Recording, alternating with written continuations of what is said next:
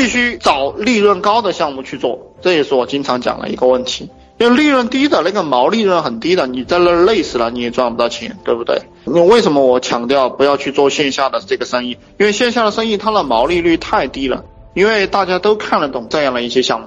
大家都看得懂，你为什么要去做？很多人不认可，很多人看不懂，那这就是好项目。特别是我给你讲的那些项目，你不相信的，你觉得这个他妈不就是扯淡吗？我告诉你，这就是赚大钱的项目。你比如说我建 QQ 群不让你们交钱，这不是一件很扯淡的事情吗？正因为扯淡，它就是一个零成本的生意。你们也去做这样的生意，越扯淡越好。你比如说我又讲马云哈，这个马云可能大家都听烦了。马云在十五年前，他要做这个互联网，那个时候电脑很多人都买不起，对不对？这个不是扯淡吗？那正因为扯淡，所以赚钱。而那个特斯拉做这个电动车，他要指挥别人去核爆炸火星，他干这种扯淡的事情，所以他赚钱。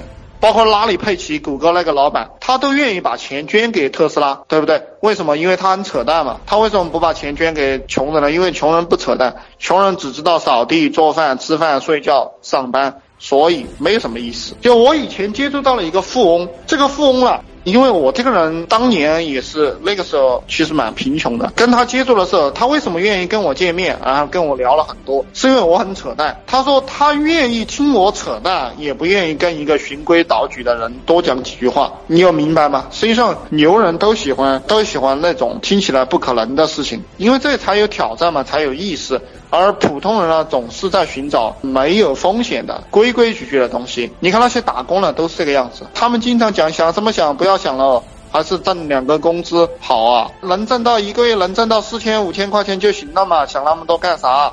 我们这些人就这样生活嘛，他就讲这种废话，他讲人一辈子想那么多干什么？普通人经常讲。啊，我就是一个普通人，你不要说那些东西了啊！我们都是一个普通人。在很早以前啊，我有一些朋友，那个时候其实我不把他们当成朋友，因为在一些公司里，那些朋友他是一个普通人，然后他就也把我拉进去。他说：“哎，你跟我都是普通人，我普通你普通，对不对？你普通我不普通的，懂不懂？”